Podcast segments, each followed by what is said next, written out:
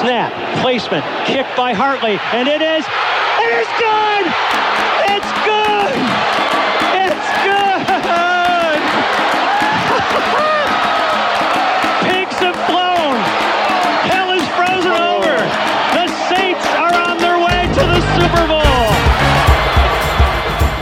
Começa agora We That Podcast.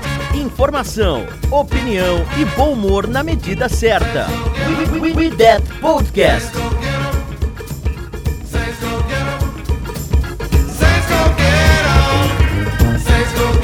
Olá, amigos! Bem aqui novamente na sua timeline para falar do New Orleans Saints.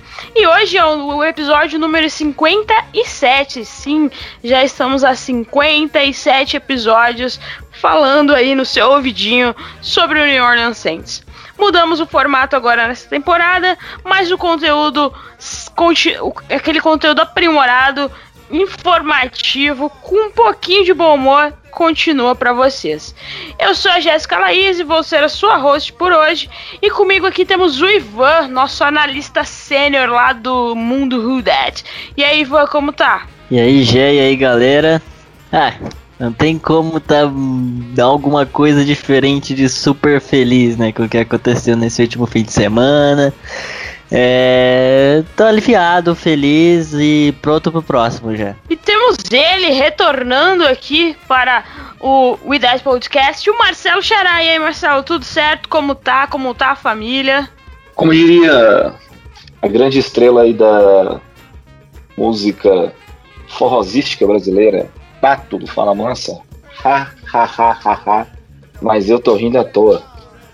Não que a vida estivesse assim tão boa, mas um sorriso ajuda a melhorar. E esse sorriso no Warner Saints finalmente nos deu um belo de um sorriso é, nessa temporada, depois de ficarmos passando tantos sustos aí. É, não tem do que reclamar. A gente vem para esse Idete de volta aí com uma felicidade muito grande, como já disse aí o nosso colega Ivan. E como semana passada não tivemos convidados por motivos e motivos, mas hoje estamos de volta com aqueles convidados especialíssimos que têm conhecimento de causa sobre o adversário da semana.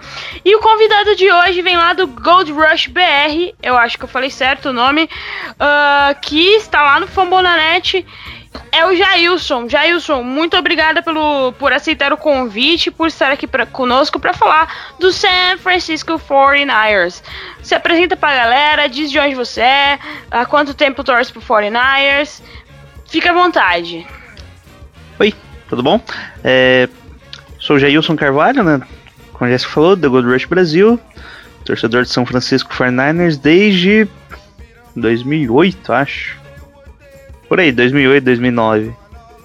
Na época do Alex Smith sendo bancado, indo pro banco de quarterback. E é isso, né? Estamos também no Fórmula Net aí, quem quiser. Vamos falar um pouquinho do jogo aí. E essa é a turma que vai fazer o Idade Podcast número 57 para vocês. E, eu, eu, e dessa vez eu já tenho até o título lá pro nosso post citando o Marcelo Xará. Esse episódio eu tenho certeza que vai ter que chamar mas eu tô rindo à toa.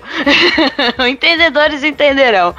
Mas vamos lá falar de New Orleans Saints versus San Francisco 49ers.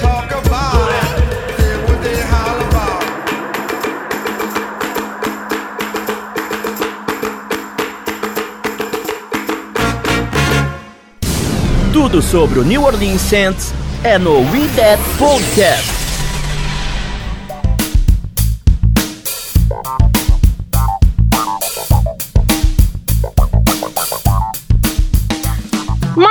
Antes, vamos só dar aquela pincelada rápida, porque este jogo, o último jogo que tivemos contra o nosso adversário da divisão, que era o, era o líder da divisão da NFC South, o Tampa Bay Buccaneers, aquele time que vinha naquele hype crescente.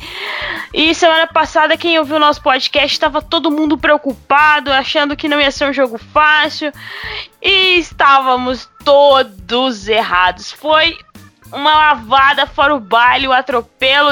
Não sei se alguém anotou a placa. Drew Brees estava espetacular. Tyson Hill estava funcionando. Uh, a defesa estava maravilhosa. More quem não era eu, não me lembro. Então, mas eu vou deixar meus amigos falarem, porque tudo que eu tinha para falar eu já falei lá no nosso Twitter, no arroba 09 Mas, Ivan, tire do peito toda essa emoção que você sentiu domingo ao ver aquela linda vitória do Saints sobre, sobre o Tampa Bay Buccaneers. Olha, Jéssica, eu não sei nem o que falar. Tipo, foi libertador aquilo ali. A gente já, já tinha falado, falou no podcast passado que o Saints ia disputou, ia fazer todo o jogo ser jogo competitivo, né? Não importa se era contra o Chiefs ou se era contra o Jets, a gente ia fazer o jogo ser competitivo, mas cara, o Saints foi lá e calou a nossa boca, calou a nossa boca com gosto. É, você até chegou a acompanhar com a gente lá, a gente tava no Skype vendo todo mundo junto o jogo, né? Na verdade tava eu, o Igor Caio, depois chegou a galera. Cara, é assim, eu vendo o jogo é engraçado, né? Que eu não consigo ter as emo emoções, assim. Meu jogo tava um pouquinho mais é, adiantado, sem querer dava spoiler para eles, né? Porque não tinha como. E as coisas estavam acontecendo assim, que como o Igor falou, eu não tava conseguindo nem twittar. O próprio Sensco falou isso, né? Que não consegue twittar tão rápido. Foram tantas coisas boas acontecendo assim. O Tom Brady errando tanto, a gente acertando tanto, a defesa maravilhosa, maravilhosa. Nosso ataque a gente já sabia que tava funcionando, né? Tava funcionando aos poucos, assim. E voltou o Michael Thomas, voltou o Emmanuel Sanders, foi muito, muito, muito essencial. A gente consegue ver isso claramente no primeiro touchdown, porque é, o próprio o Camara, no caso ali daquele lado, chama atenção. É, no touchdown pro Trocon Smith, e aí sobra o Trocon Smith livre, é isso que vai acontecer, a tendência a acontecer com as nossas armas cada vez mais é, é, estando lá pro jogo, aí vai, vai acabar sobrando espaço aí pro, para essas válvulas de escape para esses jogadores menos é, menos badalados. Então, assim, você viu todas as coisas funcionando. O jogo terrestre não funcionou tanto assim no porque a gente não precisou, mas na realidade quando ele apareceu, apareceu muito bem. O Tyson Hill principalmente correndo, foi o líder em jardas terrestres do time. Para você ver como a gente nem precisou correr muito, mas todo mundo que correu acabou até correndo bem, todo mundo teve média lá dos corredores de no mínimo 3.9 jardas, né? Camara ainda teve touchdown terrestre, o Tyson Hill é, quase conseguiu um first down a cada corrida dele, teve uma média de quase 10 jardas por tentativa, né? Perto de. Foi 7 e pouco, mas eu tô, tô, tô arredondando pra cima porque tá tudo pra cima hoje. Foi lindo. É, a gente engoliu eles do começo ao fim do jogo. Eles chutaram o field goal só pra não perder de zero. Isso foi sensacional, né? Foi só pra não perder de zero. Isso quer dizer a gente atropelou demais, demais, demais. É, cara, é o que eles mereciam, né? O que eles mereciam. Você sabe quem teve um jogo meia boca também, que continue assim. Então, tudo certo, só felicidade. Você, Xará, diga pra nós qual foi sua emoção no domingo de assistir aquele jogo, de ver Tom Brady comendo grama várias e várias vezes, a cara de puto dele na sideline, que não sabia o que estava acontecendo, que sem a FC se ele não consegue ganhar. Foi a primeira vez que Tom Brady foi varrido por um adversário de divisão uh, de todos esses anos que ele tá na NFL. Então, foi lindo demais, foi lindo. Fala para nós, Marcelo, qual foi a sua emoção?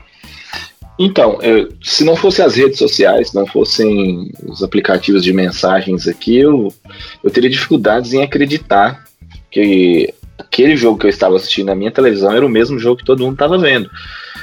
É, que foi um massacre, um atropelamento, uma sova. É, não, não, não tem palavras assim para descrever o que aconteceu naquela noite. É, eu estava vendo né, que, segundo a métrica do DVOA, é, essa foi a melhor performance de um time na, na liga, na NFL, neste século, usando essa métrica. É, foi, foi realmente algo. Foi um jogo uh, onde tudo deu certo para o Saints, onde tudo deu errado para a Tampa. Uh, até quando deu errado para a gente, deu certo depois. O fumble do, do Jared Cook, e aí a defesa já força o three and out, e a gente já começa lá no campo do Tampa Bay já anotando um outro touchdown. Então, uh, eles não tiveram tempo assim para tentar uma, uma reação. Porque aí, quando a coisa desandou, Tampa teve que abandonar completamente o jogo terrestre e ir para o passe. E, e, aí isso significava uh, tentar quartas descidas, e aí a defesa do Saints, tudo dando certo. Uh, parando Tampa Bay, forçando uh, o turnover em downs e depois os, os, turnovers, os três, as três interceptações do, uh, do Tom Brady, que nessa temporada tem sete interceptações, cinco delas são interceptações de jogadores do Saints. Uh, então é, é, isso, assim, não dá nem para analisar direito esse jogo, porque é o que vai acontecer só no próximo alinhamento dos planetas aí. E, mas o que a gente tem que fazer agora é comemorar, é rir dos memes, rir da cara do Giselo, que quando ele fica com aquela cara de bundão é a melhor coisa do mundo. E, e agora já, mas já pensar no próximo jogo, porque nós não vamos ter vida fácil, senão a gente sabe que Saints é Saints, uma hora eles vão dar sufoco para nós de novo. Mas é, o que a gente viu ali mostra que esse time tem um potencial para chegar e que se chegar aí embarquem no trem do hype, porque ele vai passar como uma locomotiva que foi a locomotiva desse domingo contra o Tampa Bay Buccaneers. E agora, passando para o nosso adversário, Jailson, conte um pouquinho como foi o último jogo do 49ers pra gente que não acompanha tão vividamente ah. quanto você. O 49ers nem jogou esse final de semana. Nem, nem se preocupe com o jogo do Fernandes. bom, na verdade o jogo. Bom, não foi realmente final de semana, né? O jogo foi na quinta-feira. Thursday Night contra o Green Bay Packers e foi um massacre. Foi basicamente o contrário do que vocês falaram. Substitua os Saints por Packers e 49ers por, pelos Bucks. É, diferente, o 49ers teve alguns azares no dia, que foi um dia anterior o nosso wide receiver ah, fugiu o nome dele, o, Kendrick Bourne. Kendrick Bourne. Ele foi relacionado na lista de Covid e 49ers indicou os outros jogadores que tiveram contato próximo a ele. Que foi o Trent Williams, foi o Brandon Ayuk, que é atualmente nosso wide receiver 1, e o left tackle. Né? E também o Debo Samuel, que é o calouro, calouro não, desculpa, nosso outro wide receiver, só que ele estava já machucado, então não, não iria jogar. E nisso o time em campo não desenvolveu nada, não conseguia atacar, foi feio o jogo. Até no finalzinho lá o Nick Mullins achou alguma coisa no garbage time, mas não foi o suficiente nem para chegar próximo ao placar. Fomos completamente dominados pelo Packers. Pensa que diferente do Bucks você conseguiu achar alguma coisa no garbage time, né? Já é alguma coisa. é, eu, tipo, falo garbage time, mas foi meio você via ali que o jogo já tava dizendo, acho que tava 21 a 0 pros Packers já. Daí o Fernandes resolveu fazer alguma pontuação ou outra, mas não deu. Acho acabou 34 a 17, tá? Não parece que foi tão grande assim a desvantagem, mas foi. Em campo foi bem pior. É. E então, pra gente já começar a falar do nosso próximo adversário, uh, diz aí pra gente qual é a situação do 49ers dentro da divisão é, apesar da campanha, né, ser 4-5, somos o último da divisão. É, os playoffs da NFC atualmente, se não me engano, estão indo com 5-3, né? Quem folgou está indo para os playoffs com 5 vitórias, mas o Fernandes está em último, de frente está o Rams, Cardinals e Seattle em primeiro. Né? Fiz pela ordem decrescente, né? Crescente. O Rams acho que é o sétimo hoje. Isso, os, do, é os ambos, tanto Cardinals quanto Rams, estão indo para os playoffs atualmente. Isso. E, obviamente, o Seattle como campeão da divisão. Então tá uma divisão bem interessante, né? bem competitiva. E quais suas expectativas? Aí temos expectativas de melhora pro 49ers ou por enquanto não? Bom, a expectativa na verdade era que o jogo fosse adiado, né? A gente já tinha a gente comentou no, no podcast que a melhor coisa que podia acontecer no Fernandes nesses últimos três jogos seria um adiamento, né? Adiantar a bye week, que a gente tem muitas lesões que tem a volta agora ou para semana que vem. Uma delas é o Richard Sherman, né, que estava machucado desde o primeiro desde o começo da temporada ali, jogou alguns jogos, mas já se machucou.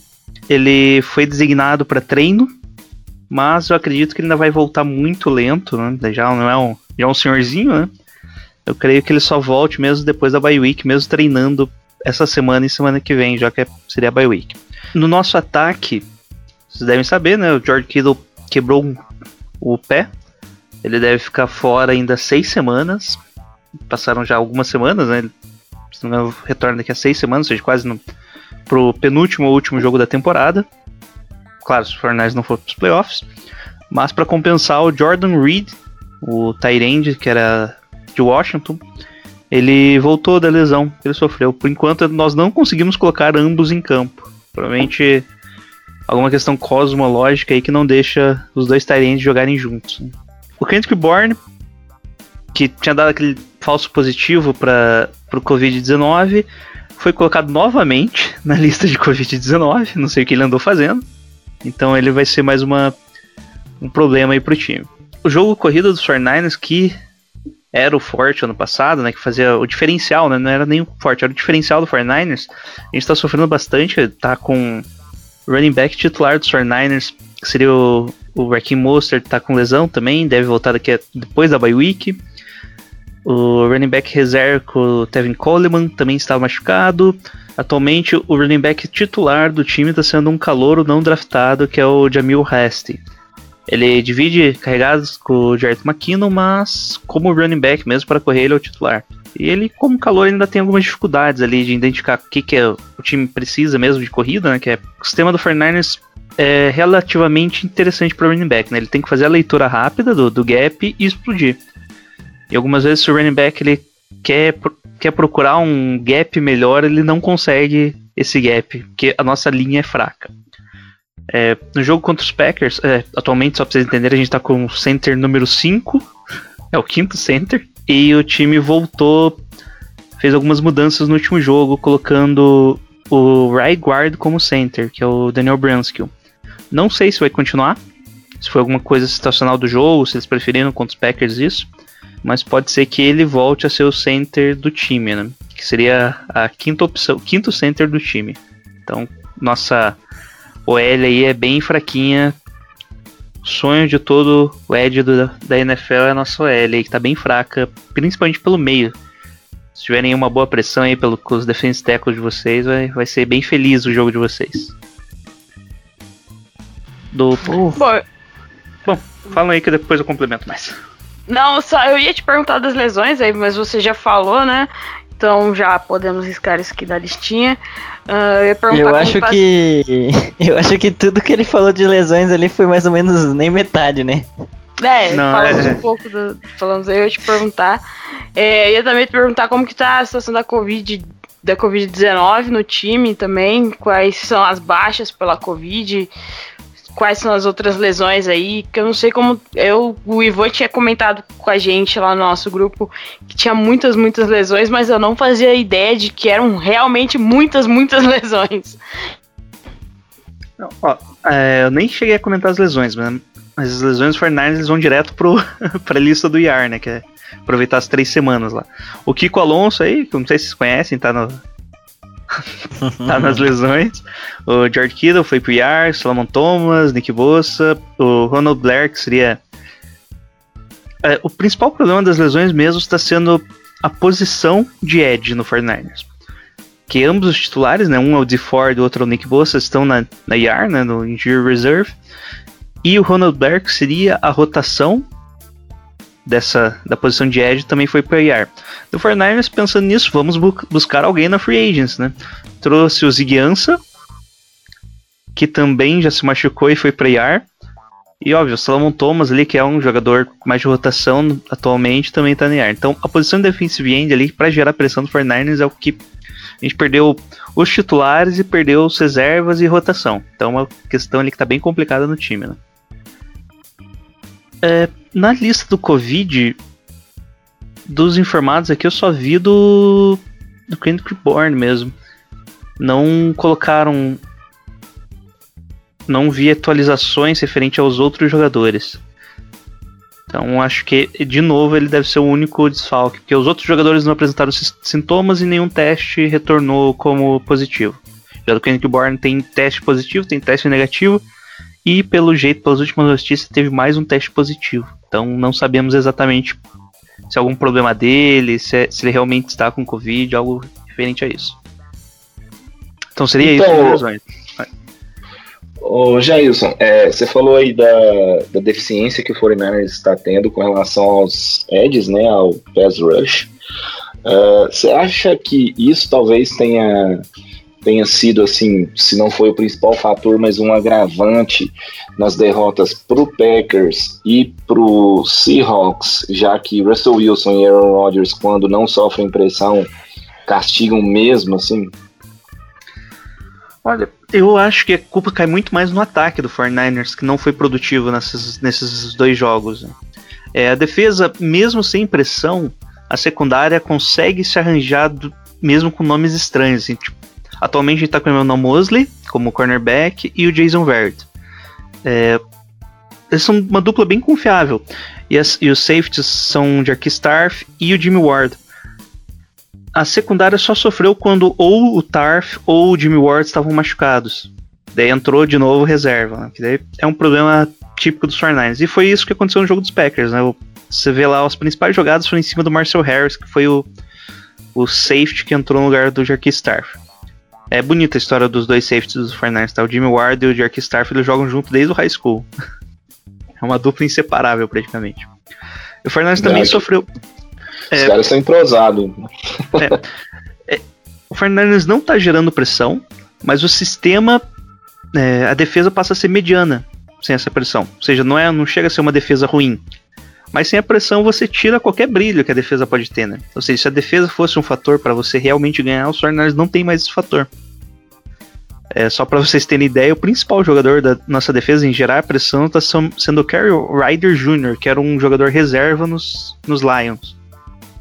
O nosso nosso star, tá- a estrela da, da, da linha seria o Eric Armstead, né? Só que sem auxílio ele cai pro centro da linha, né? Cai ali na posição dos meios e ele não tá conseguindo gerar pressão. Ou então quando ele joga de edge é marcação dupla nele ali, double team, né? E ele não consegue se livrar desses caras. Então daí acaba sobrando pro Kerry Hyder. E vocês nunca devem ter ouvido falar, né? O cara já tem 5 anos de NFL, eu tenho certeza que vocês nunca ouviram falar dele. É, o Fernandes tá puxando caras ali da. Qualquer time que corte alguém, ele tá tentando puxar. Ele chamou o Dion Jordan, tá tentando trazer nomes para essa posição de edge aí, um cara rápido que consiga gerar pressão, só que não tá resolvendo. Então, provavelmente o quarterback, aí, o Drew Brees vai ter uma vida bem tranquila no domingo. E é complicado, né, da temporada do 49ers em si, porque eu penso assim, pô, óbvio, vocês foram pro último Super Bowl e tudo mais. Eu acho que a temporada. Vocês entraram na temporada pensando, pô, tá bom, não ganhamos ano passado, mas a gente vai disputar pra ganhar esse ano de novo e tudo mais. Tem um time muito bom pra isso e tudo. E beleza. Mas, dadas as circunstâncias, assim, você ainda vê o 49ers, tipo, vocês, assim.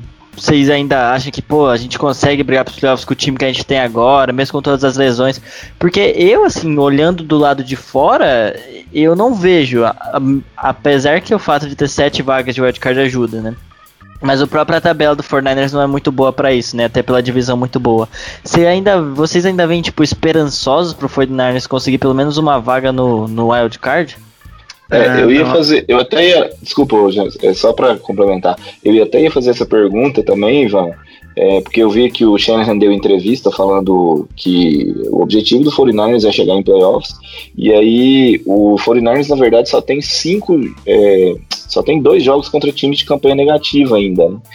e cinco jogos contra times que estão 27-10. Então é, é- é interessante a pergunta também, eu também estava curioso para saber o que, que o Jailson acha. É, o, o calendário dos Fernandes é até interessante, porque basicamente ainda pega os times da divisão, né? Que seria ali confrontos diretos, não questão de ganhar a divisão, mas direto pro wildcard, né? Então, no papel, é uma boa chance, né? Se fosse um time saudável e tal, o Fernandes tem uma boa chance de ir pros playoffs, mas na prática não é isso que a gente vê, né? O time do Fernandes tá bem se você pegar todas as estatísticas, parece que o 49ers tá muito tá bem ali na, na NFL. Mas acontece quando pegou times mais fracos, o 49ers espancou. É isso. Daí isso inf- inflou um pouco os dados do time, né, principalmente do ataque. Só que não é isso que. é, a tabela, lá, se você pegar o ranking do Fernandes de, de, do ataque, deve estar entre os 10 melhores, defesa entre os 15 melhores, mas em campo eles não, não, não reflete isso. Então não acredito que o Fernandes vá para os playoffs. Mas esse jogo contra o Saints, pode ser até uma armadilha para o Saints, né? É visto como jogo de vida ou morte já para o Fernandes. Então pode ser que tenha dado o último gás seja justamente agora. Porque se perder não tem mais chance, né? não tem muito mais o que fazer na temporada. E se ganhar ainda resta aquela esperança deles vão tentar jogar, então provavelmente os Fernandes vão entrar com aquela vontade a mais que algumas vezes a gente já viu. No jogo contra os Rams também foi isso, né? Já era um jogo de vida ou morte do Fernandes, Fernandes entrou em campo e, e dominou o Los Angeles Rams, né? Então é um time que depende muito mais agora do, da vontade do que da, da, do talento, porque foi perdendo, o talento foi minado pelas lesões. Né? É, e novamente, a maioria das lesões do 49ers eu acho que estão previstos ali para voltarem no, na bye week. Principalmente dos jogadores que realmente fazem uma mudança no time, que é o Hakim Monster, Debo Samuel e o Richard Sherman. O DeFord já estão falando que não deve voltar essa temporada, né? A lesão dele, na verdade, é no pescoço, é da coluna pro pescoço, deu uma lesão mais complicada para ele e tal. Talvez ele não volte. Mas isso já deixa o time bem mais competitivo, né? Eles pegar o, vai pegar alguns times ali que entrar mais ou menos, os Fernandes podem ganhar. Mas eu não. Dificilmente o Fernandes vai para playoffs, tá? Não acredito. Não, o pessoal já não conta com isso. Nós já estamos vendo quarterback para ano que vem e é isso aí. Pode ser uma comparação meio fútil, assim, mas pensando que eu pensei bem na hora, não sei se acompanha a NBA, mas o Golden State Wars dessa temporada é um time que tinha tudo para brigar lá em cima de novo e aí as lesões acabaram levando o time lá para baixo, mas a gente já pensa, pô, esse ano, nessa próxima temporada da NBA, o Golden State Warriors vai vir com tudo de novo. Então eu acho que é uma situação parecida com o 49ers. A gente pode até descartar ele mais ou menos se perder pra gente é, pra conseguir alguma coisa nessa temporada, mas é um time com um elenco maravilhoso e que na próxima temporada a gente já pode pensar que vocês vão vir com tudo de novo, né? E se não der o mesmo azar com as lesões, tem tudo pra estar tá no topo da, da, da, NFC novamente, né? É isso mesmo. É que as, lesões eu acho que são bem complicadas, né? A gente pode falar ali que todo time tem lesão, mas esse ano, particularmente, o 49ers aí tá, tá de parabéns no quesito lesão alguma coisa a gente tem que ganhar, e é o prêmio de mais lesões no ano. isso aí vai ser difícil alguém alcançar. Eu ia fazer uma pergunta, é, eu assim, pode até soar como uma ofensa, não sei como vocês levam isso aí torcendo do 49ers. Mas é que eu vejo gente falando isso, eu queria saber a sua opinião. Que o Garoppolo tá machucado e tudo mais, né? E o Nick Mullins está jogando titular. Nick Mullins é, ele teve uma temporada muito boa, se não me engano, foi em 2017, né? Ou 2018, não lembro. A temporada regular, assim, né? Que ele entrou lá e fez um 2018. trabalho decente. 2018, então, exatamente. 2018. E aí, beleza, aí vem o Garoppolo, o Garoppolo é bom e tudo mais. Então, obviamente tem um talento indiscutível, mas muita gente ainda pega meio no pé dele e tudo mais, não é dos mais confiáveis. E tem gente que fala, pô, Nick Mullins e Garoppolo muita diferença não tem, não, não, não. O 49ers devia pagar menos, tipo, devia deixar o Garoppolo ir, ficar com o Nick Mullins que pode fazer a função ali no ataque, que a função, que a principal função é correr com a bola e tudo mais. Eu queria assim, do seu ponto de vista, ponto de vista de vocês, o Garoppolo pro Nick Mullins muda muita coisa. A gente vê que, assim, que obviamente o time funciona melhor com o Garoppolo mesmo e tudo mais. Mas se desse ritmo, o Nick Mullins, assim, sendo um quarterback razoável, você acha que conseguiria dar conta ou que é muito diferente a situação, que o Garoppolo é bem acima. Não, o Garoppolo é acima. Então não tem muita discussão nessa parte. Né? Ele, é, ele, é, bem acima do Nick Mullins. Só que o Nick Mullins ele tem mais coragem, parece. Ele é mais um gunslinger, né? Que, ele, que é o termo que utiliza. E o Garoppolo é o oposto disso. O Garoppolo é muito mais seguro no, nas passes que ele tenta, sabe? Isso acaba acontecendo que o Nick Mullins vai ter estatística boa pra caramba, porque ele sempre tenta um passe mais longo, sabe? mesmo em aperto, ele vai tentar espaço mais longo. Ele não é tão preciso e o braço dele parece que, que falha no meio do caminho, sabe? A bola fica um pouco fraca em passos mais longos, mas ele arrisca. Eu acho que essa é a diferença do Garoppolo e acaba inflando um pouco os dados do Nick Mullins. Né? Mas esse ano o Nick Mullins mostrou ali que não tem, não, não consegue bater. E todos os jogos assim, você via todo o começo ali quando outro time entrava realmente ligado, ele não consegue desenvolver o time, sabe? Parece que falta ainda alguma coisa para ele. Pode ser que no futuro ali ele. No, no, final das contas, o Nick Mullins é um, é um reserva e ele joga como um reserva, sabe? Como um bom reserva até.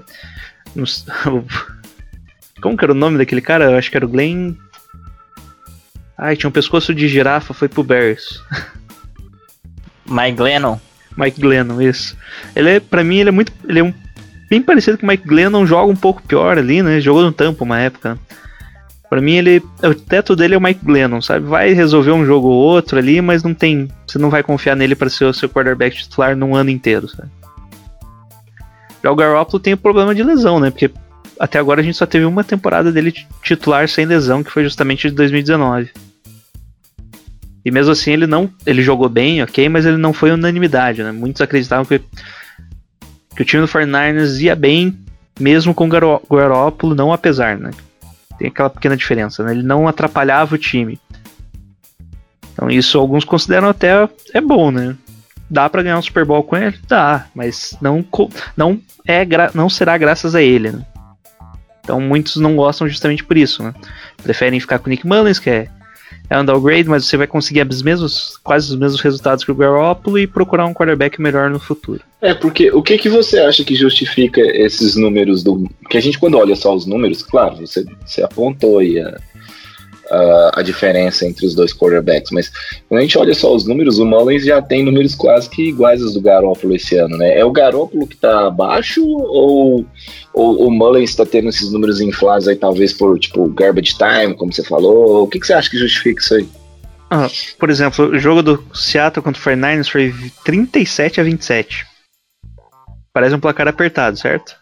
Mas o, o no quarto período tava 30 a 7 para Seattle. Daí eles colocam os reservas, é isso. Os 49ers tá basicamente vivendo no garbage time, né? O... Pelo menos com o Nick Mullins. Eu acho que essa é a diferença, que parece que o 49ers com o Garoppolo acaba sendo competitivo mesmo perdendo, sabe? Apesar que teve um jogo ali que ele foi bem mal mesmo. Acho que foi antes de Seattle. Foi contra o Dolphins, não foi? Que ele machucou. Isso, contra o Dolphins. É isso mesmo. Dolphins que ele já jogou mal e ainda se machucou, né? Não, não foi contra o Dolphins. Foi contra o Patriots. Foi contra o Patriots. É, contra o Dolphins entrou o CJ Better, tá? Só pra vocês saberem. E ele também teve bons uhum. números. Só que também, garbage time, né? Ele entrou. Ele teve, sei lá, nove passes, Tipo, o Garoppolo jogou 3 quartos, né? Teve 77 jardas. O CJ Better no último quarto entrou, teve 94 jardas, um touchdown. Mas o pessoal desconsidera, né? Porque é garbage time, não tem muito o que fazer ali, é ruim que a gente. Então tem, tem esse equilíbrio, né? Que tipo, o cara parece que desenvolve bem, mas na prática, no campo mesmo, quando o jogo tava apertado, ele não consegue fazer o time andar em campo. Isso os quarterbacks reservas, eu tô falando. Entendi. É, é, por isso que é legal, né, a gente trazer quem acompanha o time, porque se a gente fosse fazer aqui um episódio só olhando os números sem sem estar tá acompanhando de fato, a gente olhar e falar assim, pô, mas o Mullins está ali, né, junto com o Garoppolo e tal, então é muito bom a gente ter essa, essa opinião. E aí, já falando um pouco mais sobre o próximo jogo, é, eu tava olhando aqui que nos últimos dois jogos, Uh, 49ers teve 52 e 55 jardas terrestres. É, a, a, defesa do Saints hoje contra o jogo terrestre é a terceira melhor da liga. Você acha que uh, 49ers mesmo assim ainda vai tentar apostar um pouco no jogo corrido? A, a linha ofensiva está com muitos problemas, então isso, isso vai afetar bastante. Você acha que o caminho, você fosse ali o Kyle Shanahan, seria ir mesmo para o jogo aéreo e, e fogo cruzado contra o Saints. É, no jogo corrido, o 49ers tem duas peças essenciais que não estão em campo, tá? Que vai ser o Debo Samuel e o Raheem Mostert.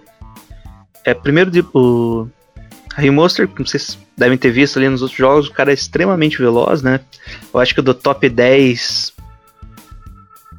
do Next Gen que faz o, o ball carrier, né? que é quando o jogador, a velocidade do jogador com carregando a, a bola, ele deve ter provavelmente 3 as duas primeiras velo maiores velocidades em campo e eu acho que a sétima, oitava, uma coisa assim.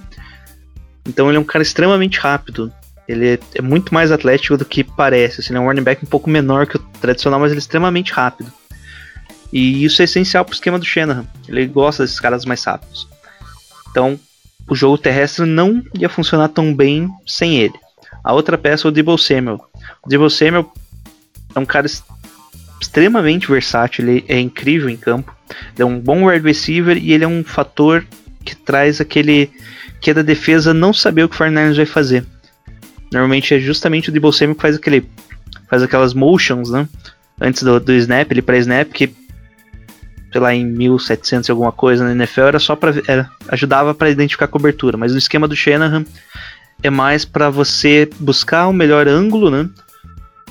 É, pro seu seu wide receiver, por exemplo, se você começa dar um exemplo tático aqui, né? Começa, se ele pega a bola em movimento, o cara que tá marcando ele mesmo, sendo marcação individual, ele já não vai ter o ângulo perfeito, não vai estar tá frente a frente para fazer o tackle quando ele passa pro, pela linha de scrimmage. E o Debo Samuel é um cara que consegue muito é, aproveitar muito esses pequenos detalhes do, do jogo, né? Ele é um cara que quebra muito tackles, ele faz muito spin, é, é legal ver ele em campo. Acho que se você procurar um movimento dele contra Seattle no último jogo, você vai ver um lance dele lá que ele vai pela lateral, faz o spin, tira dois defensores com um spin só e entra pro touchdown. Então ele é um cara muito dinâmico que traz esse diferencial pro jogo terrestre do 49 Sem esses dois caras, o jogo do 49 não entrou, não encaixa. Simplesmente não vai. Então, o 49 não vai, não vai, vai tentar correr para não ficar tão óbvio, mas vocês vão ver que o jogo do 49 corridos não vai entrar. Simples assim. É, questão da nossa linha ofensiva, o único jogador mesmo machucado é o center. Toda a nossa linha ofensiva titular, teoricamente, vai estar em campo. Só que o problema é que tanto o left, left guard quanto o right guard são péssimos. E é um problema aí que o Shanahan sempre empurra com a barriga, né? Porque ele acredita que o left tackle e o right tackle consegue suprir essa carência do, consegue ajudar o guarda a jogar melhor. Só que sem o center, o miolo da nossa linha é muito ruim. Então, também para o jogo corrido, o Miolo não está desempenhando tão bem o seu jogo. Então, vai ser. Não é nem questão do, do plano de jogo, vai ter que ser jogo aéreo. Não tem muita opção, não. E aí você pega e vê o último jogo que o Saints pressionou o QB basicamente todos os snaps, você vê que se o Tom Brady pressionado já não foi muito bem, você imagina o Nick Mullins, né? Então, o de vocês vai ter que funcionar de um jeito ou de outro, né? Porque senão não vai ter como vocês fazerem nada. Principalmente o interior da nossa linha, da nossa linha defensiva é, tá jogando demais ali, o Animata e o. E quem for do lado dele ali, o Malcolm Brown, o Granderson, qualquer um deles está jogando muito bem, sem contar os edges, né, que já são muito bons, mas o interior da nossa linha está surpreendendo bastante, então você tá ouvindo, o matchup do Saints parece ser bom, né? Pelo que o Jason tá falando aí. E eu queria te perguntar, o, o Ayuki, eu vejo assim, a grosso modo, como acompanhando de longe, o Ayuki como com uma característica até parecida com o de Buscema, é um jogador muito veloz e tudo mais. Eu queria até dizer que eu adoro o Ayuki, defendo ele muito porque antes dos fan, antes dos drafts do Fantasy eu escolhi ele para ser minha aposta. Eu peguei ele em todas as ligas, estou bem feliz com isso. Aí o que eu vi highlights dele assim, ele é um jogador muito explosivo, o, o, era usado bastante até na, na faculdade, às vezes jogada de corrida e também retornos e tudo mais. Ele não tem uma característica assim que com a, tipo, sem o Dibu Samuel ele poderia fazer esses motions, essas jogadas assim. Pode ser que não tenha a mesma facilidade de quebrar tecos e tudo mais, apesar de ter aquela jogada linda que ele pula o jogador lá no touchdown contra o Eagles. Mas é, você acha que ainda é um é bem diferente assim a situação ou, ou não? Não, ele lembra um pouco, né? Eu acho que é o tipo de wide receiver que o Shanahan gosta, que é esse cara que não é tão alto, não é um, um cara que, sei lá, 6x4, mas é um cara com altura ok, relativamente forte e, e, consegue ser ágil. A principal diferença que o Brandon Ayuk é um melhor wide receiver tradicional do que o Debo Samuel, né? Ele, em questão de correr rotas, de buscar o move ali, fazer rotas mais em profundidade, o Brandon Ayuk é um cara mais polido já que o Debo Samuel na NFL, né? mesmo sendo o Hulk. Então tem essa diferença. Ele pode até fazer aquelas jogadas de Samuel, mas ele, o Brandon Ayuk não é tão ágil. Então ele não vai conseguir quebrar, chegar ali na linha de scrimmage já pra, com aquela agilidade, sabendo que você vai conseguir mais jardas após a recepção que ele. Então acho que essa é um pequeno. Você consegue fazer as jogadas com ambos, mas daí no final, o resultado final muda um pouquinho, né? O Debo Samuel consegue essa jardas após a recepção de forma diferente, né? É um pouco mais físico que o Brandon Ayuk, que é um pouco mais rápido. Né?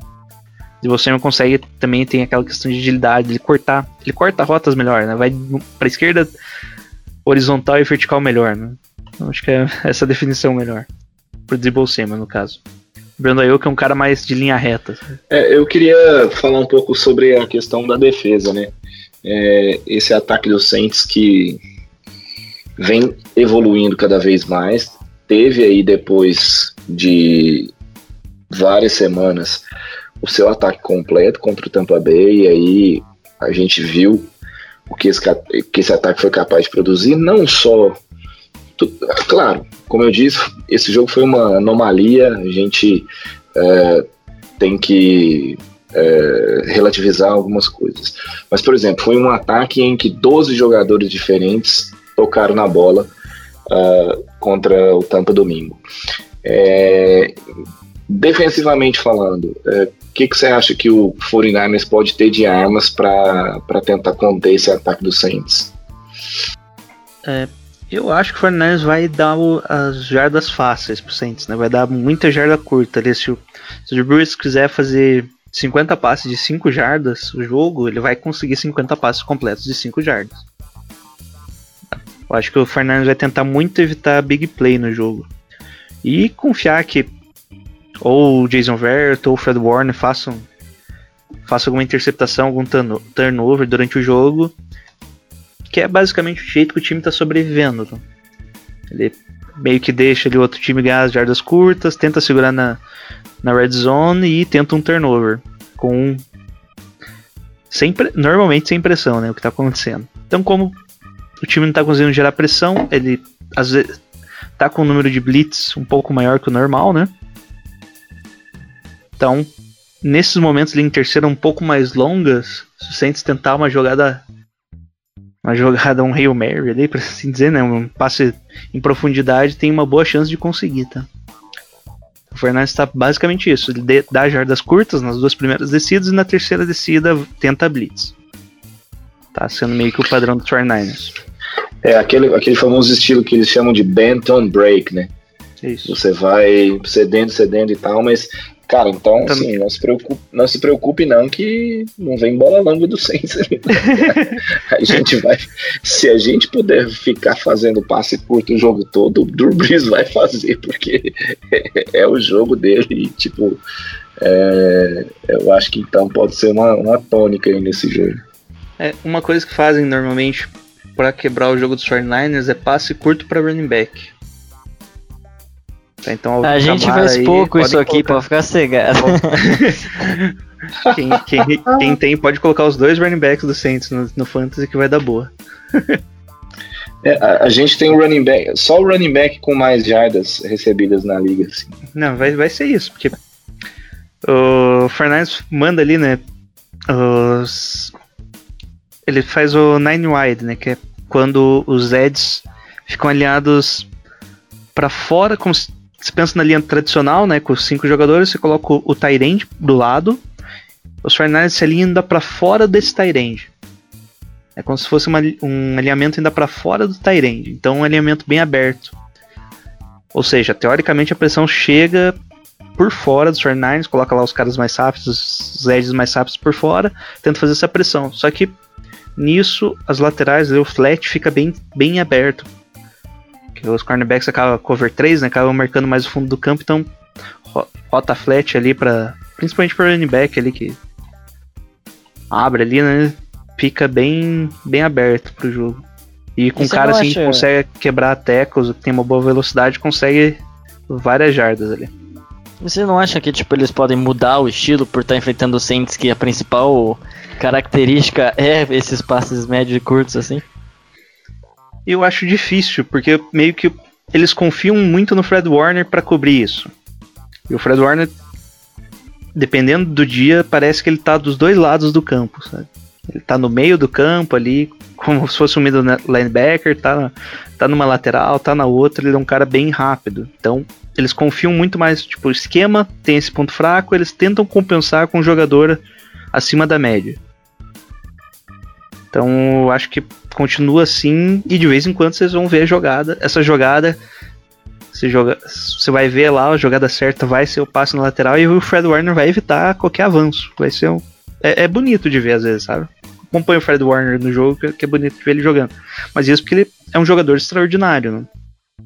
Então ele confia que os jogadores são acima do sistema, né? Nesse caso. Eu ia até falar isso, eu ia falar pra gente dar uma comentada, que agora você já comentou, nem precisa falar muito, mas do Fred Warner, porque eu fui dar uma olhada, na verdade já tinha visto algumas pessoas falarem que ah, o Fred Warner é o melhor linebacker da liga atualmente e tal. Eu fiquei, hum, mas tudo bem. É, deve aparentemente está jogando muito bem, muito acima da média e tudo mais. E aí eu fui ver as estatísticas do 49ers, ele ali, pô, tá, vamos ver quem é o líder em tackles. Fred Warner 78, vamos ver o segundo, tem 42. Tipo, tem uma diferença enorme dele pro segundo colocado de tackles do time. Eu fiquei tipo, tá bom, o que esse cara tá fazendo nessa temporada deve ser muito bom mesmo. O Fred Warner tá, tá jogando ele pelas lesões que estão atrapalhando, né? Ele tá tapando o buraco. E, e, o bizarro é que o forte dele não era combate jogo corrido, era combate ao jogo aéreo ali. Ele era o cara pra, pra cobrir Tyrands no Fortnite. A gente tinha o, o linebacker lá, o Ben Foster, foi draftado para isso, né? Pra combater o jogo corrido, e o Fred Warner, a gente sabe, não, um cara confiável pro jogo aéreo. Aí deu todo aquele rolo do, do Ruben Foster, né? E o Fred Warner começou a dominar o campo, basicamente isso. Acho que a melhor definição dominou o campo, né? Que ele é o líder em tackles, ele já tem três sacks, é um cara que quando vai para blitz, ele vai para uma blitz lá mais interna. É, já tem duas interceptações, tem três passes defletidos, é um cara que tá rendendo bastante esse ano. Tá tendo aquelas temporadas provavelmente de All Pro aí para garantir o salário nas, das crianças nos próximos anos. Pra quem, pra quem acompanha mais o Saints e ama o Demario Davis, o Fred Warner que a gente vai ver é um Demario Davis melhorado. É isso. é, até pesquisando sobre o Niners, eu vi que o Aaron Rodgers, depois do jogo, né, foi até cumprimentá-lo assim e enchendo a bola dele, falando: Você é um All-Pro, você é foda. Melhor. Então, acho que ele falou que era o melhor linebacker no in the game, né? Tipo, do jogo, é, não, não é, no jogo da, daqui 49 contra o Packers, é, tipo, do futebol americano. No futebol americano.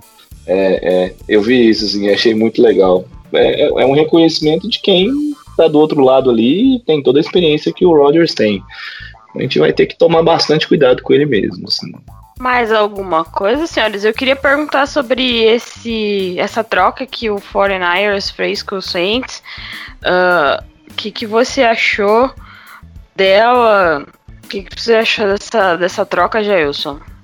É, eu gostei da troca em si. Basicamente, o 49ers está falando que o, o, nós tivemos alguns drafts, né, de linebackers. Primeiro foi o Fred Warner, depois foi o Dre Greenlow, que tem lá a imagem que ficou do ano passado, que é aquele tackle na linha de uma jarda, acabando o último jogo da temporada regular da NFL no ano passado, né?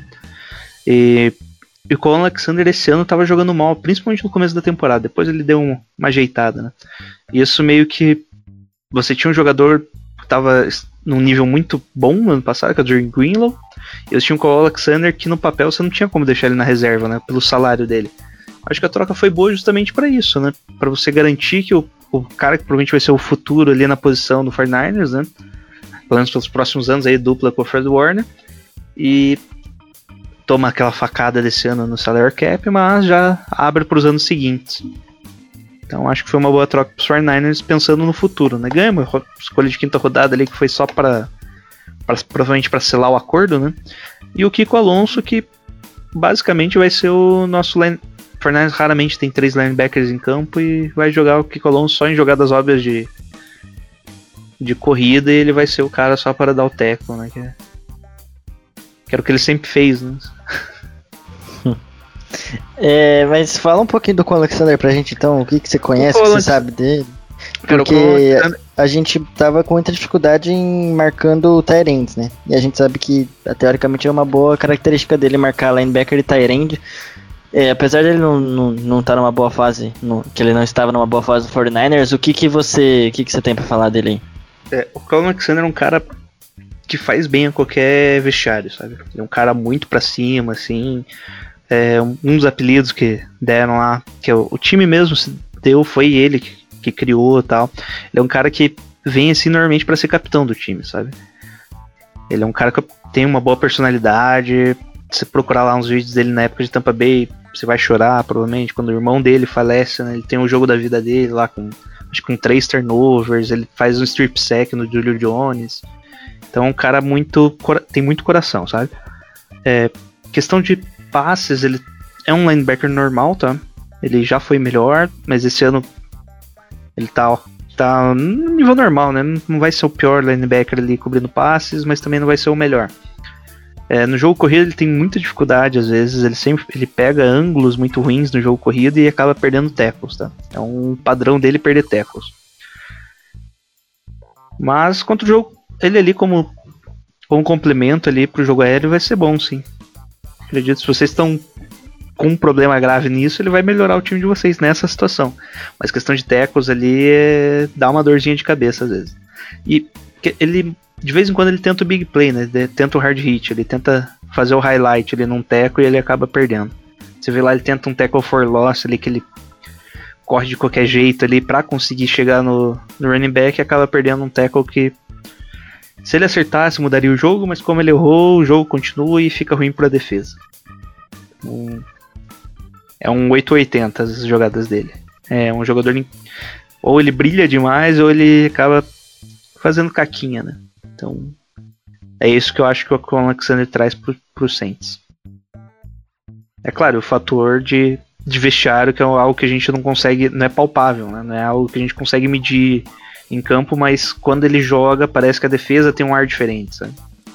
Alguém tem alguma coisa a mais para perguntar pro nosso convidado? Senão podemos encerrar por aqui. Eu acho que foi tudo falado, né? É, eu queria saber o palpite dele pro jogo e acho que a gente pode dar os nossos aí também, né? Olha, como torcedor, eu sempre voto no 49ers, tá? Foi mal aí, gente. Mas ó, pro 49ers ganhar esse jogo, o que, que deveria acontecer? Acho que um jogo bem defensivo o 49ers consegue ganhar. Tipo, eu digo que o 49ers conseguiu segurar o ataque do Saints ali para poucas pontuações, foram 17 pontos mais ou menos. O ataque consegue desenvolver em algum momento ali faz uns 20 pontos. Acho que é só desse jeito sim pro Fernandes ganhar. Tipo, abrir bem lá, uns 20, 20 a, a 7 e o Saints na recuperação lá chegar a 17 pontos. Acho que só assim pro Fernandes ganhar. E, então, vamos ao seu palpite, Marcelo. Qual é o seu palpite para esse jogo? Se colocar passeio, eu não volto mais aqui, hein? É, não, então eu não vou dar palpite, não, tô brincando. não, eu, eu, eu não sei, assim, o Saints tem uma capacidade incrível de fazer merda quando tudo parece muito bem. Então, eu fico com dois pés atrás, como eu disse no começo do podcast. É, esse jogo contra Tampa Bay foi uma anomalia, a gente não vai repetir, eu acho, esse, esse nível de atuação, até porque muita coisa tem que acontecer ao mesmo tempo. Uh, acho que o 49ers está numa situação assim mais desesperadora. Precisa vencer esse jogo para ir para a e depois dar uma reorganizada e aí pensar em playoffs ainda. Mas o matchup eu, eu vejo como muito favorável para o Saints, até porque o Drew Brees, sem pressão, ele é um quarterback letal e e essa questão do jogo terrestre, se a gente não tiver, se o Niners não tiver resposta contra o nosso jogo corrido, contra o Camara recebendo passes, é, aí eu acho que a coisa vai, vai desandar. Eu diria o contrário, eu acho, né, olhando do ponto de vista dos Saints, é, que, que talvez a chance do 49ers seja pegar a nossa defesa desprevenida. A gente tem problemas na secundária que a gente ainda não sabe se eles foram bem resolvidos, apesar dela ter jogado bem domingo. E, e aí talvez é, o 49ers possa us, utilizar isso. É, com passes longos em jogadas onde a gente vai ter uma dificuldade de, de marcar os recebedores que a gente já citou aqui do 49ers, que tem, tem talento e são rápidos e podem, de repente, criar uma situação difícil para o Saints aí. É, eu apostaria aí em, é, não sei, 27 a 17. E você, Ivan, qual o seu palpite aí para o jogo do Saints e do 49, é, contra o 49ers? Os dois estrincharam muito bem, eu acho que é isso. O Saints vai ter um matchup favorável. É, mas o 49ers muito, muito, muito, muito bem treinado. Então a gente sabe, principalmente o que aconteceu na temporada passada, né? O quanto que a gente sofreu com vocês naquele jogo de temporada regular, aquela, aquele tiroteio que a tendência é não se não se repetir, mas eu não duvido se a nossa secundária tiver em um dia ruim, o que até umas semanas atrás era rotina, ela está num dia ruim. Com o Nick Mullins, como o Jailson bem disse, gosta de soltar o braço, isso aí pode até ser melhor para ele ser o Nick Mullins do que o Garópolo, porque o, o Saints vira e mexe aparece uns buracos na, na secundária, que a gente espera que é algo que tenha melhorado, mas a gente não pode ter certeza, como o Xará falou, foi um jogo fora do padrão, um ponto fora da curva que dificilmente vai acontecer de novo. Então, é assim. Obviamente o Saints é muito favorito, ainda mais jogando em casa e depois de uma vitória dessa. Mas é um jogo de vida ou morte pro 49ers, então coisa de torcedor do Saints talvez, mas vai ser, eu acho que não vai ser nada fácil. É, pode ser que se o time continuar nessa boa fase aí consiga ganhar por umas duas posses, é, mas é um time muito bem treinado, vai ser uma coisa meio complicada. Mas eu acho que se tudo correr dentro dos conformes a gente jogar o que a gente sabe jogar, não precisa nem ser tudo que jogou domingo, né? Se jogar um, metade do que jogou domingo, é, acho que a gente consegue ganhar ali. Eu acho que pode ser um jogo até com uns dois times passando dos 20 pontos, um, sei lá, um 27 a 21, alguma coisa assim. Mas é, o Santos tem tudo para ganhar, né? É só conseguir colocar é, controlar a partida, não deixar o Fortaleza gostar do jogo, que aí vai ser meio complicado. O meu palpite é que o Saints vai ganhar, mas vai ser um jogo complicado, vai ser apertado. Acho que o Saints ganha por uma posse de bola. Uh, podemos encerrar por aqui então. Vou agradecer primeiro o Jailson Carvalho por estar aqui no nosso podcast, por se disponibilizar a falar do Fortnite. Tá convidadíssimo para voltar quando quiser. Faça seu, sua propaganda aí, Jailson, onde as pessoas te acham, etc, etc, etc. Fique à vontade. Bom, além do Fambonanet, né, nossa casa aí, agregadores de podcast preferido aí, Spotify, Deezer, TuneIn, Google Podcast, que tiver aí a gente tá lá.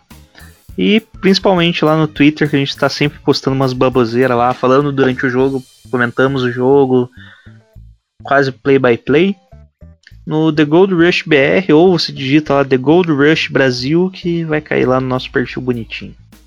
E obrigado pelo convite, estamos à disposição. Obrigada, Marcelão, por estar aí com a gente. Uh, óbvio, sempre convidadíssimo a voltar. E o pessoal aguarda ansiosamente suas crônicas. Ah, essa semana a gente vai ter a parte 2, né? Da, daquele primeiro texto da temporada. Então aguardem aí que vai sair daqui uns dias. Uh, valeu, Jéssica, valeu, Ivan, valeu, Jailson, aí, aí pela participação. Uh, mandar um abraço aí para todos que nos ouvem e continuem nos acompanhando nas redes, é, no nosso blog, tem muita coisa interessante lá. E as análises do Ivan sempre antes das partidas. É, então, é, Estamos confiantes, porque mas desconfiados, porque essa semana foi uma, uma semana de muita alegria e a gente sabe que com o Saints é, essas coisas não costumam acontecer muito, né? Então é isso, galera. Obrigado a todo mundo que nos ouviu até agora. Uh, tchau siga o mim. pessoal lá.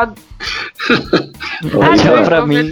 Esqueci. Então vamos lá, desculpa aí, vamos lá de novo. E obrigado, Ivan, por estar aí presente mais uma semana conosco. Valeu, Gé, valeu, valeu Xará. Valeu pelo, por ter aceitado o convite aí, Jailson.